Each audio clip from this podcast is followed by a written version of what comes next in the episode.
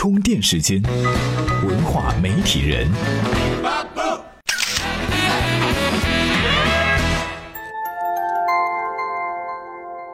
媒体与内容探索改变世界的新规律。大家好，欢迎您收听文化媒体人频道。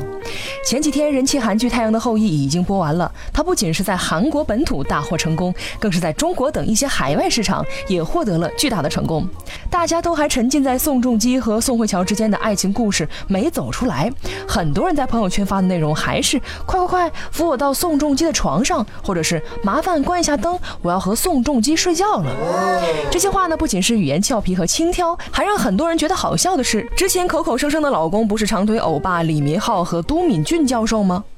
为什么转眼就换老公了呢？你们这样花心，让大明湖畔的前夫们作何感想？其实呢，现在韩流入侵中国市场早就不是什么新鲜话题了。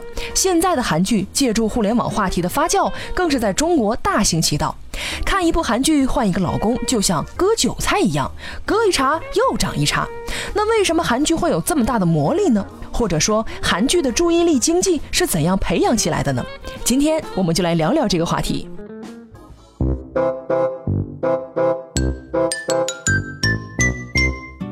太阳的后裔呢，虽然是部韩国电视剧，但是在海外，尤其是中国，获得了万人空巷式的成功。爱奇艺数据显示，该电视剧自二月开播以来，获得了二十四亿次以上的点播，平均每集超过了一点七亿次。也就是说，在我国每播出一集《太阳的后裔》，都有将近两亿的人在看。因为这部剧太火爆，中国公安部门甚至是在官方微博上传了“看《太阳的后裔》或有安全隐患”的提醒，配图上还列举了几起因为看韩剧引发的纠纷案件，包括夫妻因为韩剧而发生争吵，导致整形和离婚事件。难道换老公不只是说说而已吗？追剧还是要理性啊！但是看一部韩剧换一个老公，背后反映的却是一种注意力经济。所谓注意力经济，从心理学上看，就是指人们关注一个话题、一个事件、一种行为和多种信息的持久度。通过这种注意力所形成的经济模式，就是注意力经济。关于它，我们就来听听子宇老师是怎么说的。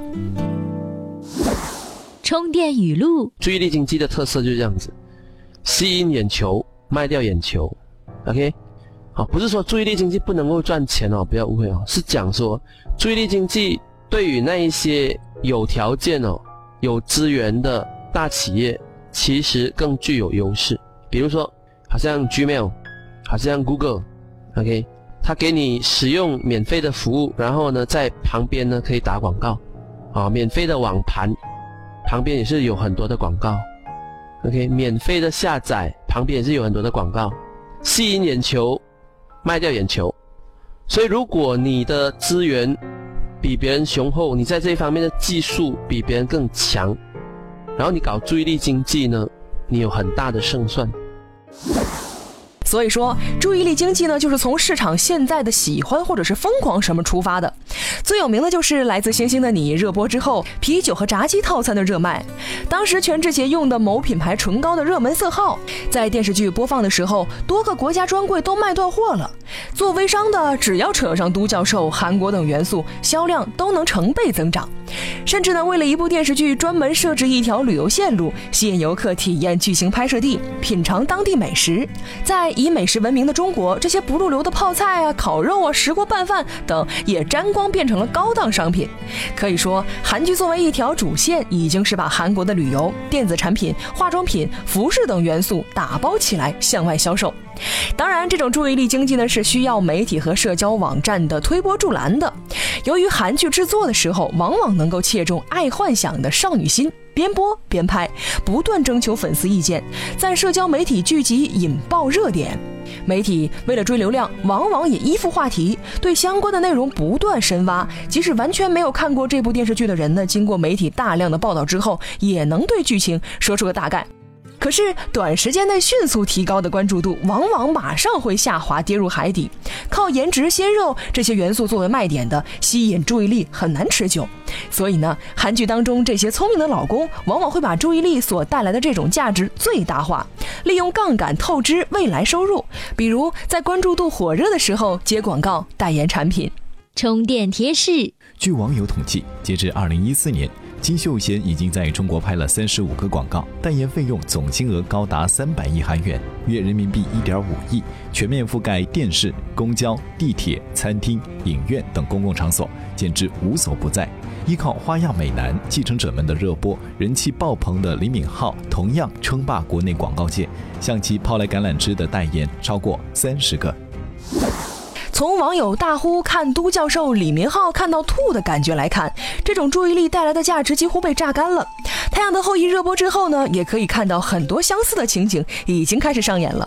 比如同款化妆品销量开始暴增，据说宋慧乔使用的兰芝牌口红三月销量就比去年同期暴增了三点六倍，尤其是在明洞零售区已经全部脱销。宋仲基即将成为广告界新宠儿，目前呢已经是代言了国内的化妆品。韩国。的厉害之处在于把这种流程标准化了，无论是影视、音乐、综艺，还是艺人培养造星模式，即使这个老公被炸成了药渣，还有下一个老公顶替。韩剧的元素却始终没有变，换了场景呢，又是一部。比如从《来自星星的你》到现在火热的《太阳的后裔》，主打的都是渴望完美的爱情，俊男靓女，只不过呢，外星人的包装换成了军旅题材。韩剧标准化之后呢，就像肯德基、麦当劳一样向外输出。虽然注意力经济持久力不够，但是一个热点之后又能引燃下一个关注点，相当于对整个韩国文化经济产业链是不间断的持续促进作用。因此，这样一种周而复始的注意力经济，让宋仲基也将成为过去。你还将会有下一个老公。回看我们中国大陆明星，大部分是由于不是工业化批量生产，往往是个人色彩鲜明，具有不可替代性，导致薪酬高、生命周期长，而却没有带动整个经济产业链。即使相关的作品被引爆之后，也只是富了明星个人，当然也不利于文化输出。最典型的例子就是出现在了李小龙这样的现象级功夫巨星，但之后就没有了。即使把成龙、李连杰也都算进去。但这之后呢？恐怕再也就找不到能输出的功夫明星了。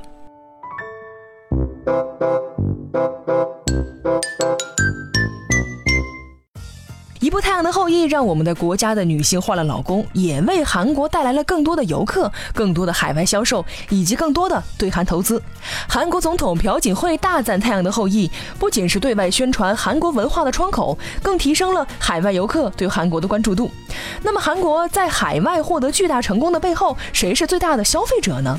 今天您在充电时间的微信公众账号中回复“韩剧”两个字，给您分享一篇文章，看看到底谁才是韩剧最。大的的金主，本期节目观点来自于百略网，感谢百略网对充电时间使用他的文章和观点。本期节目呢由勒布朗企划编辑，Loud News 老彭监制。感谢您的收听，我们下期再见。